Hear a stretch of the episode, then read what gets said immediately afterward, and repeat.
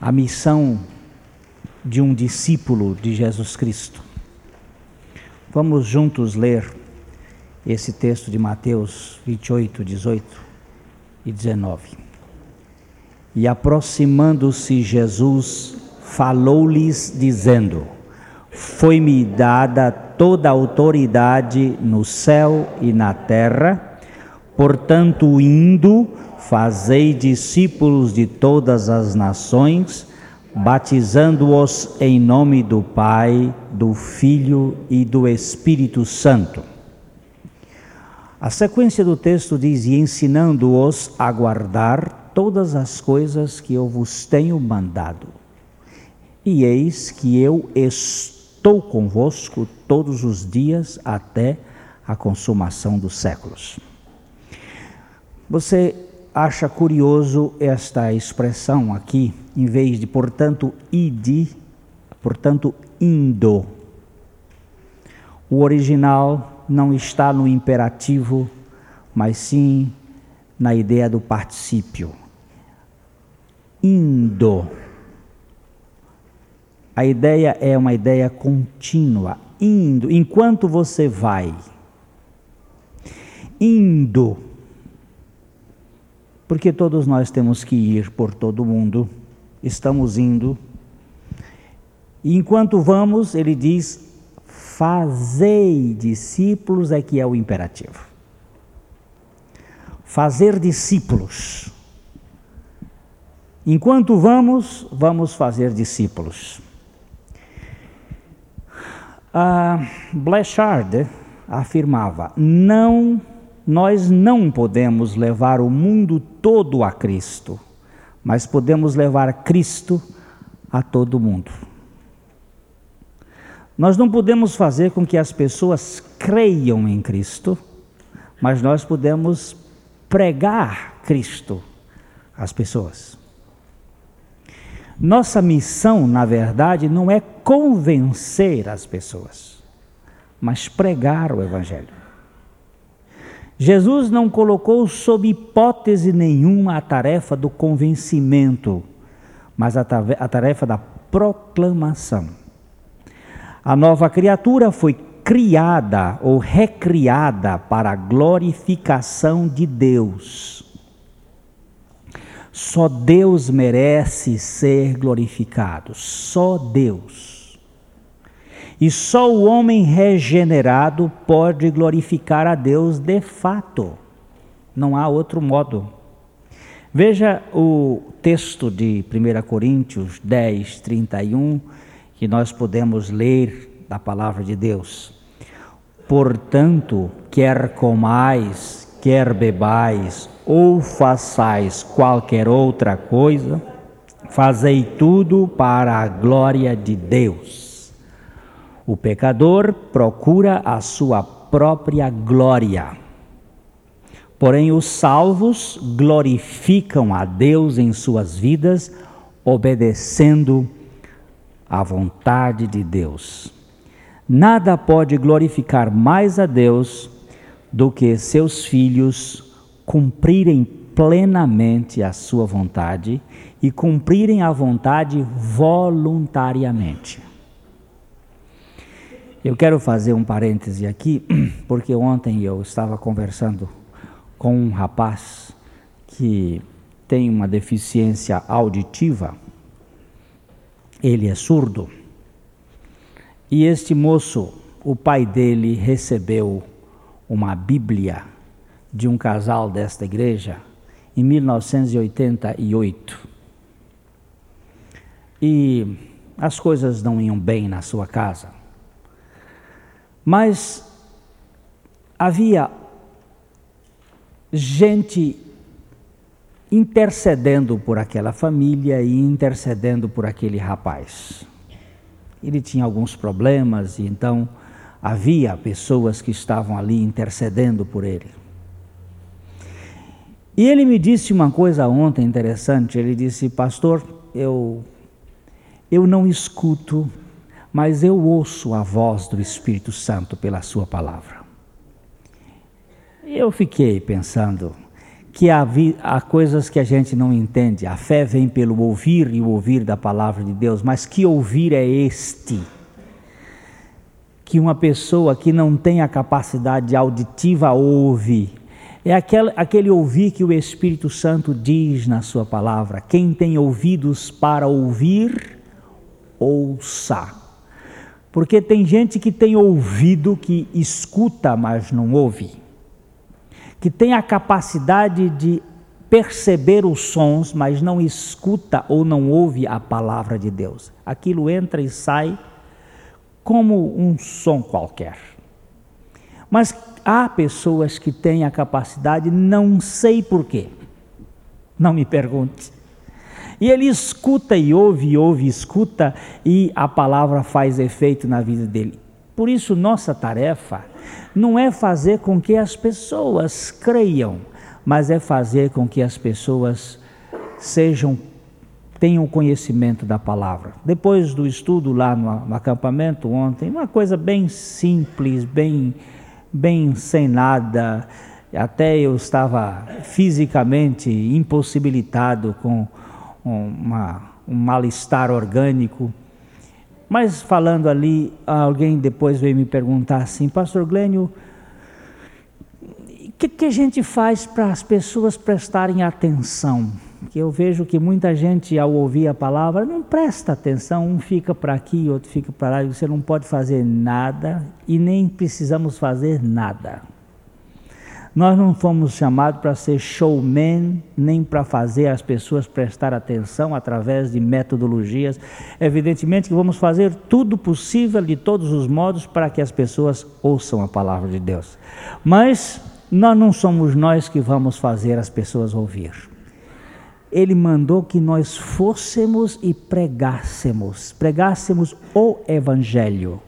E o Evangelho nada mais é do que anunciar a morte e ressurreição de Jesus Cristo e os seus benefícios nesta morte e ressurreição dele, porque nela o Senhor Jesus nos incluiu para que nós fôssemos mortos para o pecado e ganhássemos a vida dele.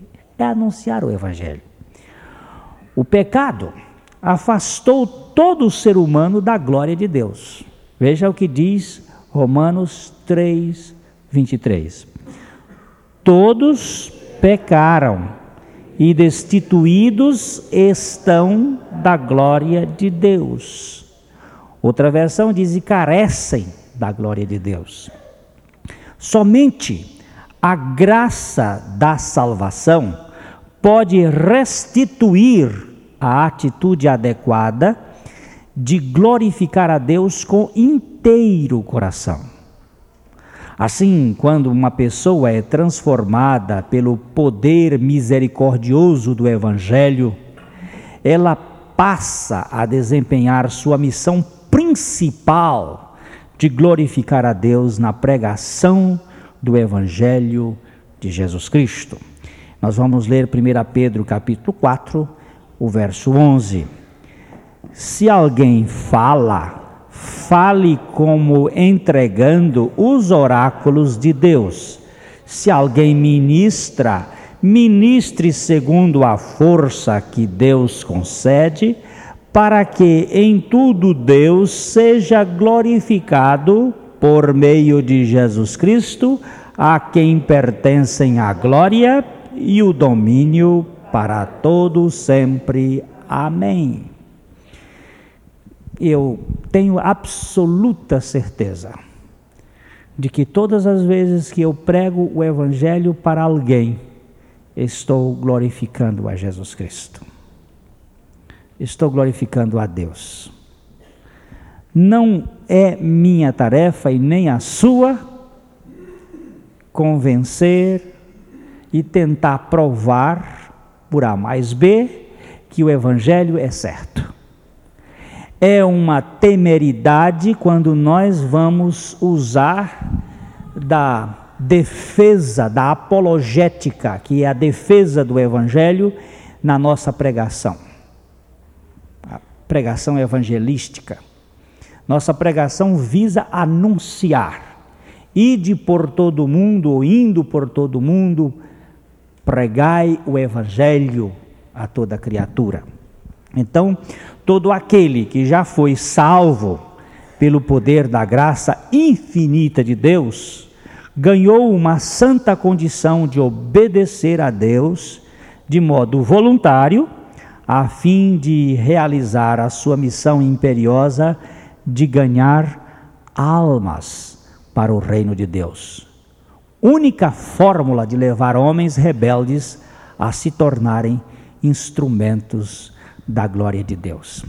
Eu quero que você observe aqui uma coisa. Vamos imaginar uma esposa que tenha um marido blasfemo, um marido cachaceiro, briguento, um homem, um homem cheio de problemas. Vamos botar para o lado de cá agora.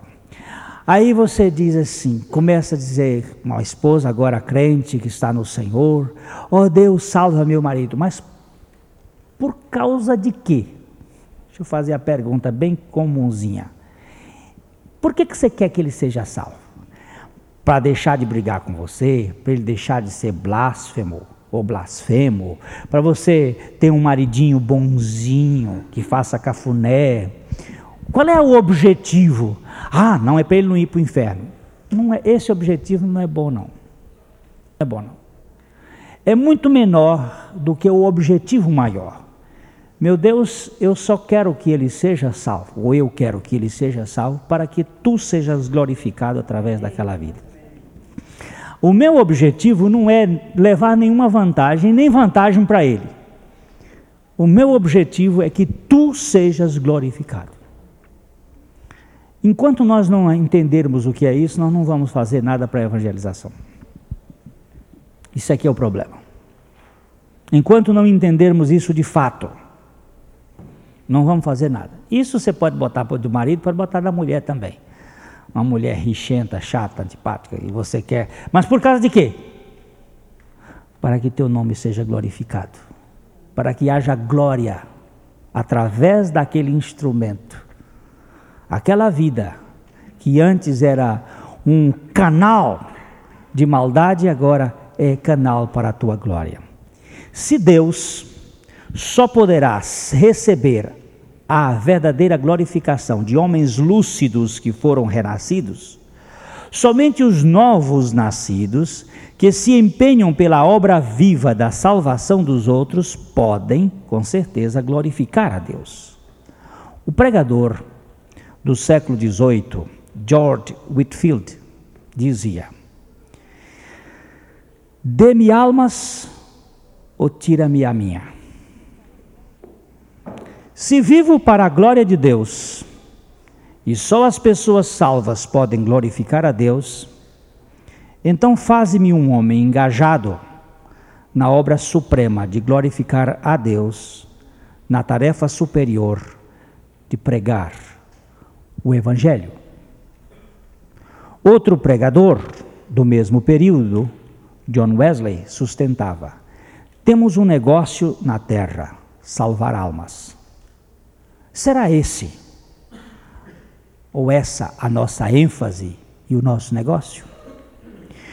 E eu quero até citar esses dois pregadores aqui, porque eles dois eram bem diferentes no ponto de vista teológico. O, o George era um calvinista.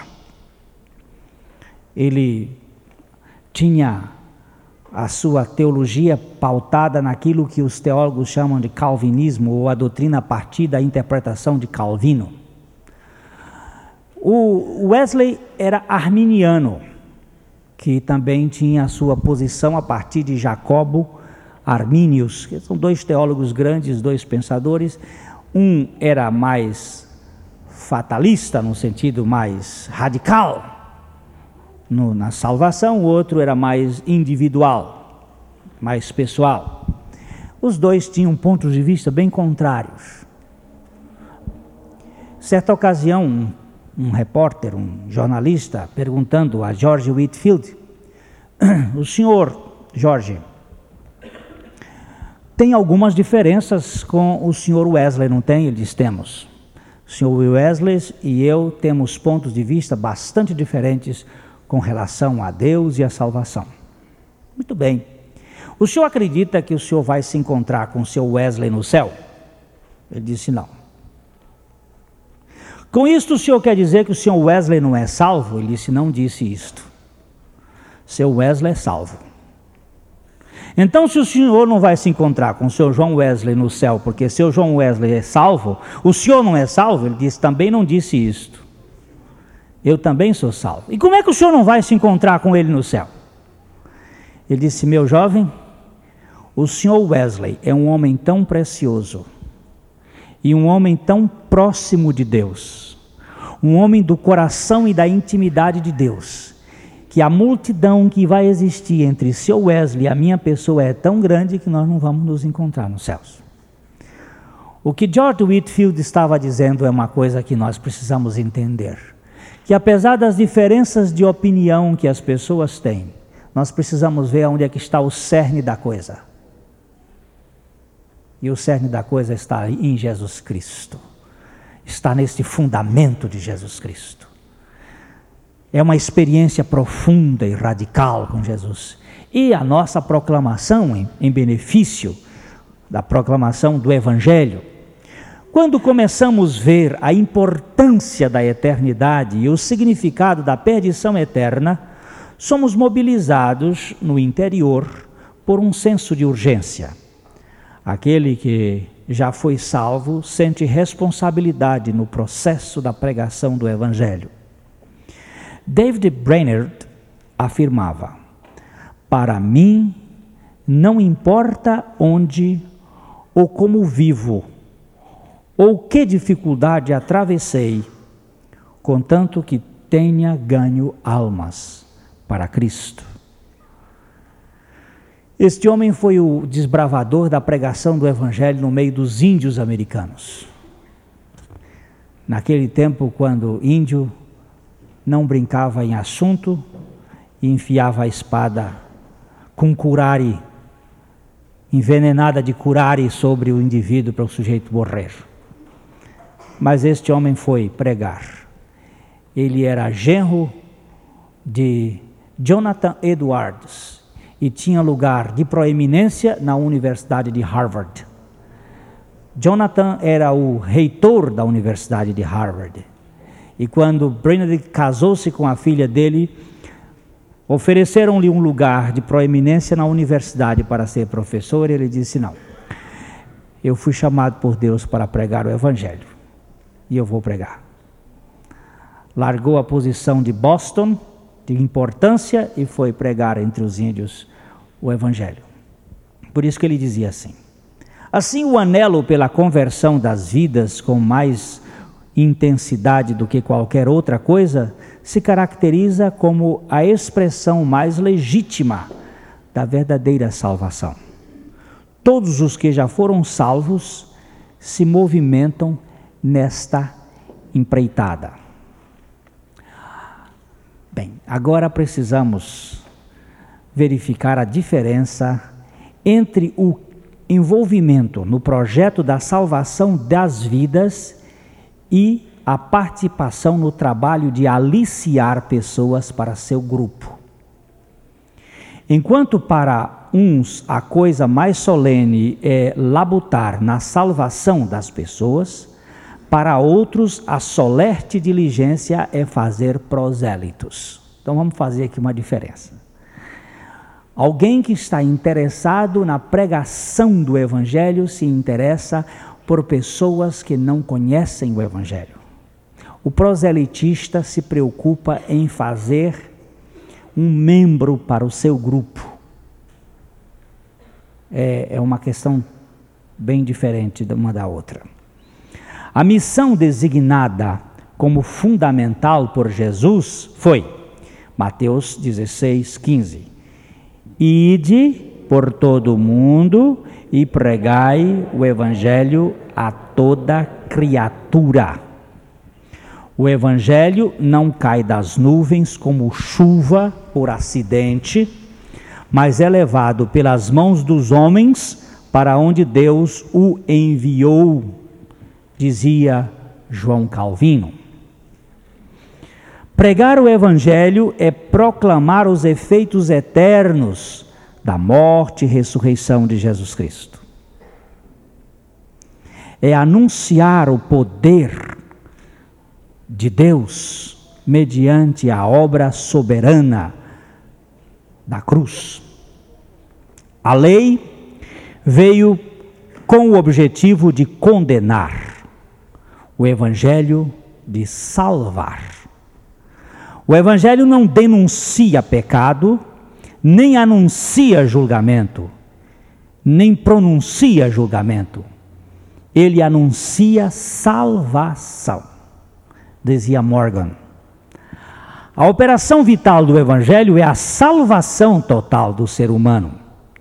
Todos os que foram alcançados pelo poder do Evangelho estão envolvidos na proclamação saudável do Evangelho que pode libertar profundamente. Você é, verifique uma coisa: anunciar o evangelho não é não é de modo algum tentar amarrar o indivíduo com doutrinas. Você tem um minutinho de, seu, sua atenção aqui? Eu quero falar para você aqui sobre a obra de Jesus Cristo. Jesus veio a este mundo com o objetivo de salvar o homem de si mesmo. Ele, ele realizou uma obra ali na cruz, crucificando a nossa natureza perversa, perdoando os nossos pecados, lavando com seu sangue a maldade e nos dando na ressurreição uma nova vida. Anunciar o Evangelho é isto. Você anuncia para ela uma vez, aí ela parece que não escuta. Quando você vai falar, se anuncia a outra vez. Parece que ela também não escuta, se anuncia a terceira vez. E você anuncia o Evangelho tantas vezes quantas forem necessárias. Às vezes nós tentamos entrar por caminhos muito, sei lá o quê. A primeira vez que eu vi alguém pregar o evangelho de uma maneira bíblica foi na casa de Dona Alice Neder, há muitos anos atrás, quando um senhor aqui da cidade levou um ex-padre para ouvir o evangelho pregado pelo pastor Antônio Abuchaim. E aquele homem era muito culto, doutor, professor Alberto Wust, ele chegou ali na casa da dona Alice e começou a falar sobre as ideias teológicas, e aí o pastor Abuchaim escutou ele falar e disse: Professor Alberto, Jesus veio para o que era seu.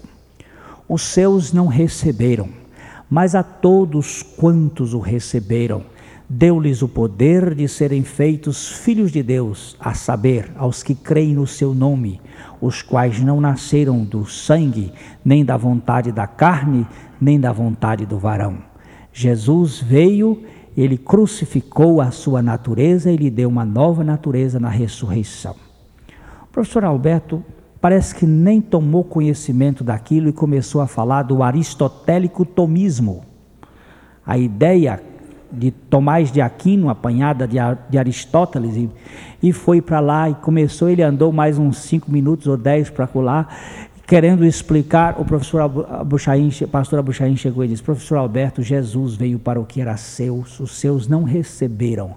Mas a todos quantos o receberam, deu-lhes o poder de serem feitos filhos de Deus, a saber, aos que creem no seu nome, os quais não nasceram do sangue, nem da vontade da carne, nem da vontade do varão, mas de Deus. Jesus crucificou a nossa natureza velha na cruz e nos deu na ressurreição uma nova natureza. Nós precisamos receber a Jesus como o Senhor.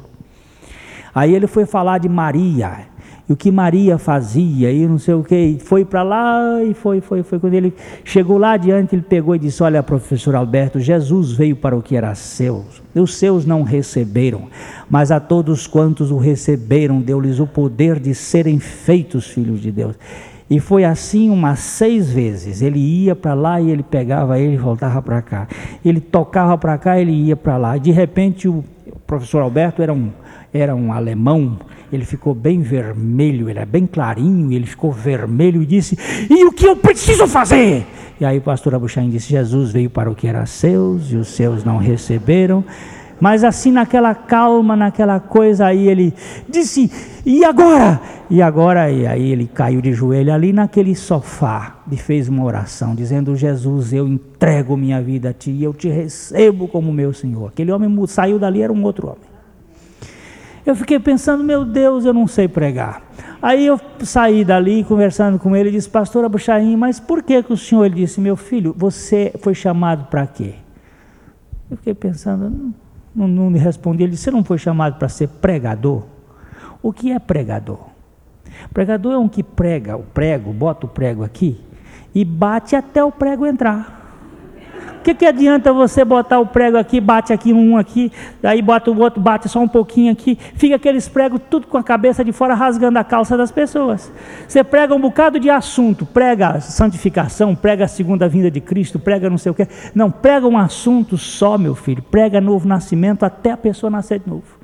Quando ela nascer de novo, ela não vai querer outra coisa porque ela quer ver os outros nascerem de novo. E nisso ela vai crescer na santificação, e nisso ela vai crescer na vinda de Cristo, na expectação da vida de Cristo. Mas prega novo nascimento porque é o assunto. As pessoas precisam nascer de novo. Nascendo de novo, ela não vai mais ficar preocupada se a mensagem do pregador é boa ou ruim, porque ela está atrás de ver gente nascer de novo. Eu digo, ah, velhinho, o senhor está certo. Está certo. A gente fica querendo assuntos diferentes é porque ainda não chegou lá. No dia que chegar lá, acabou o assunto diferente. É esse mesmo. Esse salvou a mim, salva você também. E o que eu quero é a sua salvação para você poder glorificar a Deus. James Stewart colocou muito bem este ponto. A força motivadora das missões da primeira igreja não era a propaganda de belos ideais de fraternidade entre os homens era a proclamação dos atos poderosos de Deus na salvação radical do coração humano. Quando a gente se preocupa com, ah, o amor entre os irmãos, vamos desenvolver amor entre os irmãos, você entra por um caminho errado. Porque o amor entre os irmãos surge na hora da regeneração. E daí para frente ele começa a se desenvolver. Nós vamos entrar em táticas e técnicas que não funcionam. Pode até funcionar por algum tempo, mas depois desaparece. O Evangelho de nosso Senhor Jesus Cristo tem o poder supremo de transformar inteiramente as tendências perversas da natureza pecadora, gerando novos propósitos e mentalidade sadia. Uma das coisas que eu tenho observado é que quando uma pessoa realmente foi regenerada, ainda que ela traga uma bagagem traumática de amarguras, de ressentimentos, de problemas frutos das doenças familiares, dos problemas do lar, ela agora passa a ter um terapeuta novo, que cura, que sara de dentro para fora, que não precisa usar de expedientes de ir atrás, escarafunchar e ficar fazendo escavações arqueológicas para atrás de não sei o quê porque eu estou vendo hoje no meio evangélico um negócio esquisito, todo mundo fazendo retro busca de coisas que estão no passado para ver para pegar o cachorro velho enterrado. Eu gosto muito de Spurgeon que diz que quando se enterra um cachorro louco, não se deixa nem o rabo do lado de fora, para não ter a tentação de querer pegar. Para que mexer em coisa podre, se já foi perdoado por Deus? Hum? Me parece um negócio assim, presunçoso lá de Adão. Não, a gente tem que fazer a nossa parte. Faz para ver o que dá. A nossa tarefa, portanto, é evangelizar e não proselitar. Não pode ser cristão o homem que não se preocupa pela salvação dos outros. Mas também não é cristão aquele que só se preocupa em fazer adeptos para o seu grupo. Aqui é outro lado. Eu não estou preocupado com sua salvação. Eu estou preocupado com a minha sustentação. Como é que o grupo vai ficar forte para me sustentar? Para sustentar o status ou a minha posição, ou a denominação, ou o processo é, da força, inclusive a quantidade de gente dá, muito, dá muita sensação de glória para o pregador. Quando o pregador tem muita gente na igreja, ele fica às vezes se sentindo o máximo. Lembre-se de Jesus com medo das multidões. Ele sempre fugiu das multidões. Porque as multidões dão uma euforia de sucesso, dão uma, uma, uma tendência de achar que você está bem sucedido. E às vezes aí é que a gente cai do cavalo. Eu gosto quando Jesus diz assim: Não temas, ó pequenino rebanho, porque o Pai agradou em dar-vos o reino. Não estou dizendo que a obra de Deus não tenha sucesso, tem, mas o risco e o perigo é muito grande. A evangelização visa alcançar as pessoas para o reino de Deus. A proselitização dirige-se na busca de membros para a sustentação do seu sistema. Quem evangeliza se empenha em conquistar o coração das pessoas com a mensagem do Evangelho. Quem proselita massageia os, os carentes corações, apalpando as privações e necessidades afetivas para enredá-las com táticas sutis de dominação. Eu não tenho dúvida que todos nós que estamos aqui temos nossas carências não existe ninguém perfeitamente seguro, absolutamente confiante. Todos nós sofremos de alguma carência, às vezes é uma carência afetiva, familiar, às vezes é uma carência econômica, às vezes é uma carência. Tem tantas carências que as pessoas passam. Carências, todos nós somos carentes. O manipulador sabe como fazer com a pessoa. Ele nota que a Lourdes tem lá a sua carênciazinha ele se acerca e põe-se do lado dela e começa a encher o pneumático. E aí Lourdes vai enchendo. Quando ela dá fé, está toda gorda, pensando presunçosamente que está coisa. De repente, vem alguém dar uma cutucada. E como todos nós temos a tendência de ser trouxa, que qualquer coisa que nos invade assim a sensação de grandeza, a gente fica todo empavonado. Como é que como é que homem conquista a mulher? Você já descobriu? Não? Hein? Enchendo a bola dela. Enchendo a bola, né? Não é? Não é não? Chega lá, começa a conversar, mas ele é tão gentil. Ele é, é, tão formidável. Aí ela começa a ficar. É, lá, aquele outro não é tão assim. Daqui a pouco você vai descobrir que ele se conhecia do mesmo jeito. É só uma tática. É uma tática de conquista. Depois, tanto é que namoro e noivado não podem ser utilizados depois de casamento. Porque namoro e noivado é tática de conquista. Eu conheci, conheceu nada. Durante o namoro e noivado, você não conhece ninguém, é tudo falso. Aquilo é um período de mesura, de puxa-cadeira, de faz a coisa, tudo para conquistar. Depois que conquistou, acabou. Está no papel registrado, agora vai dar mais trabalho de desmanchar, aí agora o negócio fica difícil. Porque é, é, uma, é uma superfície muito grande. O homem é um ser conquistador, ele é basicamente um caçador. E para caçar usa expedientes. E também, de cá para cá, mulher né? E as mulheres de hoje são caçadoras excelentes. Agora, o problema todo começa aqui, que o proselitista caça almas. A Bíblia usa uma expressão lá no livro de, de Apocalipse, dizendo que eles são, fazem negócios das almas. Negócios de almas humanas. Eu, eu me assusto eu me assusto.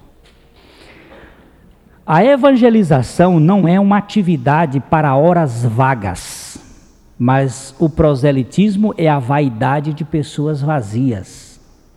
O Espírito de Cristo é o único espírito do evangelismo.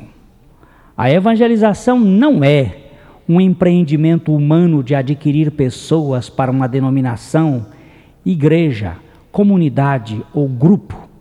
Antes, é uma operação divina de salvação e libertação de vidas. Vale sempre a pena a gente estar perguntando às pessoas: Você está verdadeiramente liberto, Salvador? Você já foi liberto? Você está salvo? Você tem certeza do seu novo nascimento? É bom a gente estar perguntando às pessoas. Porque assim, quando a gente pergunta, sabe, de vez em quando um zanga. E quando ele fica zangado com a pergunta, é sinal evidente de que ainda não chegou lá. Não é? Aquela catucaçãozinha de leve, assim. É bom que uns catuquem na gente para a gente ver. Porque a Bíblia manda examinar-se a si mesmo. A igreja, a, o avivamento da Manchúria, com a irmã Mary Monson, começou assim. Mary Monson ia viajando dos Estados Unidos para, para a China num navio. O navio foi tomado pelos piratas. E eles começaram a matar gente lá dentro. Ela correu para o seu camarote, se trancou quando e começou a orar. Meu Deus, era missionária da junta de Richmond Batista lá na China. E e ela começou a orar e disse: Meu Deus, e agora se esses ladrões me matarem, eu não tenho certeza da minha salvação. E naquela hora que ela estava naquele impasse, ela clamou a Deus. E você sabe que a palavra de Deus diz: Clama-me no dia da angústia, e eu te ouvirei, e tu me glorificarás. E ela foi liberta, e foi salva. E Mary Monson foi para a China e chegou lá, começou a observar que a igreja estava cheia de pessoas vazias. E ela começou a ficar implicando com essa coisa. Ela chegava na porta da igreja, depois da reunião, pegava na mão das pessoas e dizia: Irmão, o senhor tem certeza do seu novo nascimento? Aí ele dizia: Sim, perfeitamente. No domingo seguinte ela voltava de novo: Irmão, o senhor tem certeza do seu novo nascimento? Sim, Aí ia ficando sem graça. No terceiro, no quarto, começavam a fugir dela, não ia mais para a porta de lá. Saíam por aqui. E ela continuava perguntando.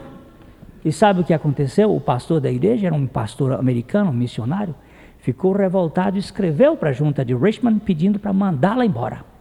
Que ela tinha ficado louca depois da, do problema lá no meio dos, da, do mar, da, dos piratas. Ela ficou pirada.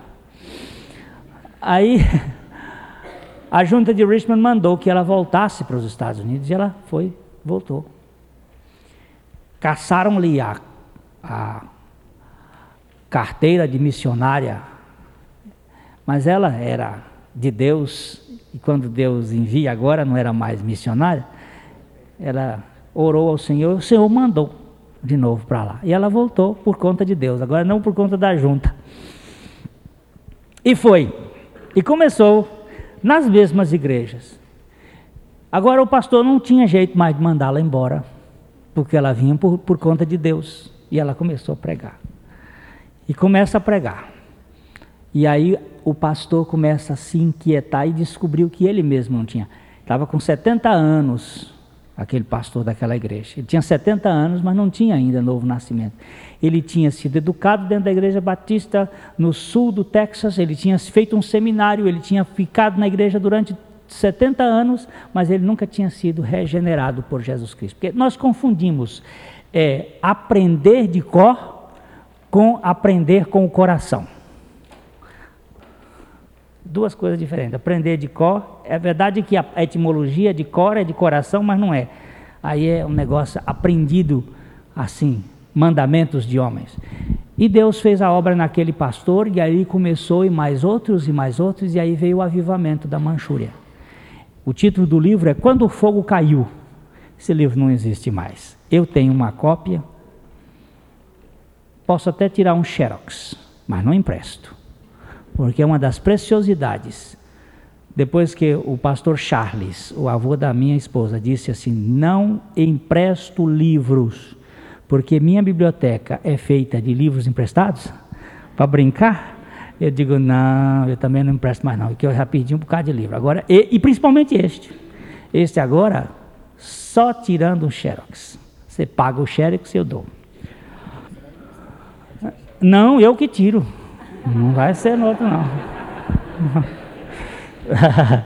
Quando o fogo caiu, é a história do avivamento, do avivamento de alguém que pregava evangelho, não é? Evangelho de salvação de vidas. A evangelização não é um empreendimento de homens. Quem está envolvido com esta missão evangelística não se preocupa em fazer partidários, nem busca desmobilizar a construção de qualquer sistema, mas pregar o evangelho da graça para a plena salvação daqueles que ainda não foram atingidos com a mensagem do evangelho. Eu vou dizer uma coisa para vocês aqui. Eu não tenho nenhuma preocupação com presbiteriano, com metodista, com assembleia, com batista. Essas coisas todas, eu acho, um ponto de vista pessoal, fazem parte da limitação do homem. Um vai discutir um pouquinho de a quantidade de água. Um bota água no copo, o outro bota água lá dentro. Vamos ficar discutindo. Isso aí não vai levar a lugar nenhum. Então não vamos mexer com essas coisas. Isso não vai chegar. A minha convicção é que a, o batismo é por imersão, mas se o outro tem lá, eu quero saber se ele tem regeneração. Não vamos desmanchar nenhum sistema. Eu, eu me lembro do reverendo Jonas Dias Martins, aqui da Igreja Presbiteriana Independente, ele dizia o seguinte: Meu irmão, as denominações são fruto da limitação do ser humano. E Deus permite para que cada um dentro da sua limitação, encontre um sistema que faça jus à sua interpretação. Digo, concordo, reverendo Jonas. Ele disse: Você nunca vai me batizar com água, porque eu sou como bode. Se você me jogar perto do batistério, eu espirro tanta água que não fica nada dentro. Vai ter que me batizar com copo. Eu digo, é verdade, reverendo. Essa questão de água muito pouca, não vai. Eu quero saber se a, o rio da água viva corre no seu ser. Não vamos desmanchar sistemas, achar que a nossa é a melhor. Isso aí não vai, isso é bobagem. Isso é bobagem. Tem uns que são mais barulhentos, tem outros que são mais calados. Eu não gosto muito de barulho. Mas tem que entender que tem menino que quando apanha faz uma gritalhada. E outros apanham e ficam calados. Não dão, só a lágrima rola. Significa que um ficou mais sentido do que o outro? Só o que gritou muito, o que o outro deixou a ala? Não, os dois estão sentidos. E? Quem, o que importa é realmente saber como é que está o coração. De fato. De fato. Nenhum homem está de fato liberto politicamente se ainda não pode desenvolver um horizonte supranacional em seu modo de pensar. Enquanto nós estivermos pensando em termos brasileiros, japonês, nós somos muito limitados em termos de homem. Nenhuma igreja é mais do que água represada e estagnada, enquanto sua evangelização visa atingir as pessoas só com interesses puramente sociais e comerciais. Ganhar vidas para o reino de Deus é uma, a maior alegria que um salvo pode ter aqui na terra. Mas a satisfação doente de um prosélito é conseguir agregar uma pessoa carente afetiva no seu grupo de apoio. Ele está preocupado em fazer o seu grupo aumentar e aumentar as fontes de sustentação. Contudo, é muito útil ver a verdadeira dimensão de uma pessoa. É bom a gente observar bem, porque aí está o tamanho de um homem. Diz que diz alguém com muita propriedade que o tamanho de um homem se mede com uma fita métrica ao redor do coração e não esticando do pé à cabeça para ver quantos cabem dentro deste coração, em termos do amor. Há muitos que se interessam em demonstrar uma boa reputação. Mas tudo na vida é uma questão de teste para o caráter.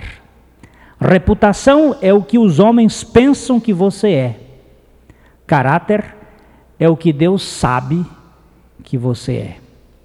A reputação é preciosa, mas o caráter não tem preço. Por isso, a obra de um evangelista é totalmente diferente da obra de um proselitista, apesar de na forma parecer iguais. Aonde, qual é o interesse seu? É levar uma pessoa ao reino de Deus ou fazer você, fazer o indivíduo ser membro da sua comunidade? É só a sua comunidade que é certa? Isto que nós temos que verificar bem claramente. Senhor, concede-me a graça de pregar o Evangelho, para que as pessoas sejam salvas. O primeiro, o evangelista, se incomoda e se envolve com a salvação das vidas perdidas no pecado e na incredulidade. O segundo, procura achar pessoas descontentes e inseguras, para mobilizá-las em direção do seu partido.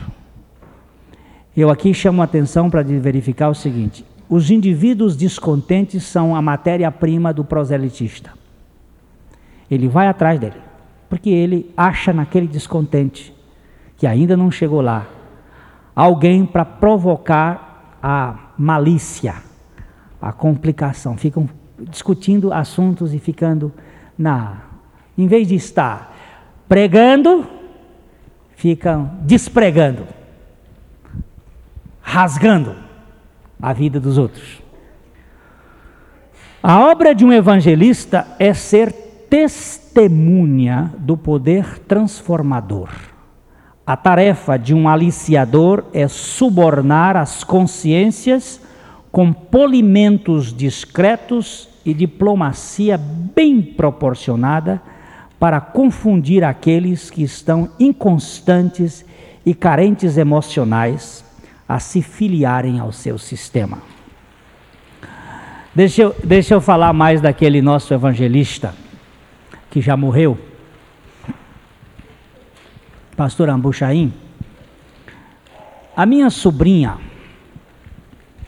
morava em Cascavel ela esposa do juiz, e eles vieram para cá. pastora Bochain estava pregando aqui na igreja e ela veio assistir. Chegou para ele e disse no final: Pastor Abuchaim,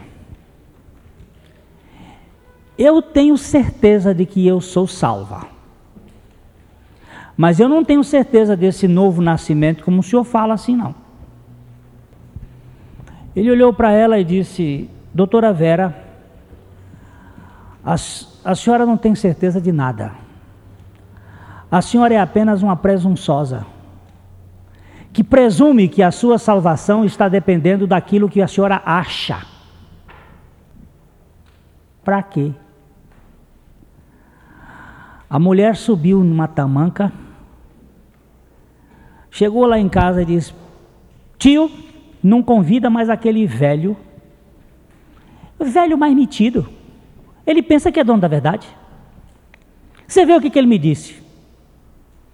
Eu cá comigo fiquei pensando, pois é, que ele sabe estar tá dizendo a verdade. Eu que conhecia a coisa, digo, o negócio é bem assim mesmo. Mas o que vamos fazer? Passaram-se os tempos, volta ela aqui de Cascavel. Está o velho pregando aqui. De novo. Ela não saiu por, por, é, por educação, mas estava brava. Mas no outro dia marcou uma, um assunto com ele lá em casa. E ele sentou com ela. E os dois ficaram uma manhã de Bíblia na mão. Ele disse: Minha filha, Não se assente em cima das suas presunções, porque quando a gente não tem, a gente fica inventando coisa para dizer que tem, mas não tem. Vá diante de Deus e clame misericórdia, que Deus é misericordioso para com todos, não querendo que ninguém se perca. Clame a Deus e peça a misericórdia que Deus lhe dá. Eu fiquei pensando exatamente isto. O proselitista ia dizer: "Não, você, você, você tem, você foi criada na igreja, você foi isso, você foi aquilo, e você vem, fica aqui, não tem problema, isso é, não, não dá, gente. O evangelista ele, ele quer saber se realmente você tem uma experiência verdadeira, ele vai procurar saber. E quando você tiver, vá para onde você quiser. Fica na igreja onde você quiser. Não tem preocupação de ficar puxando no cabresto. Você fica aqui comigo porque aqui a gente prega o evangelho são. Pode até ser. Mas para a pessoa ser sã, ela não pode ser encabrestada. Vá e anuncie a semente santa. Anuncie o Evangelho de Jesus Cristo, o Evangelho que liberta, porque a palavra de Deus diz assim: se pois o Filho vos libertar, verdadeiramente sereis livres. É livre, é livre mesmo. Nós nunca seremos perfeitos aqui na terra, mas seremos livres. Gosto muito do apóstolo Paulo dizendo assim: não que eu tenha alcançado a perfeição, mas uma coisa faço. Uma coisa faço. O que, é que você faz? É esquecido das coisas que para trás ficam. Mas então não são uma, não é uma, são duas. Porque ele diz: é esquecido das coisas que para trás ficam, parece que é uma coisa. Prossigo para o alvo, mas esta é a coisa que ele faz. Prossigo para o alvo da soberana vocação de Deus em Cristo Jesus. Eu só acho nele, nele eu acho o meu tudo. Nele eu acho minha libertação, nele eu acho meu perdão, nele eu acho minha cura, nele, nele ele sabe que eu sou um frangalho. Que eu sou um trapo, que eu sou uma porcaria. Mas ele veio especialista em porcaria para regenerar e transformar pela sua graça. Agora, nós nunca, depois de salvos, vamos ter a consciência de que somos o máximo. Mas, pelo contrário, se há um máximo, é um máximo no pecado. Vamos ter a consciência que somos o mínimo diante da santidade de Deus. Presta atenção que Paulo diz: Eu sou o menor de todos os santos, o menor dos apóstolos e o maior de todos os pecadores. Mas Deus me achou. Foi Ele que me achou. Foi a graça dele que me achou. E nesta graça nós precisamos anunciar o Evangelho que salva. Amém?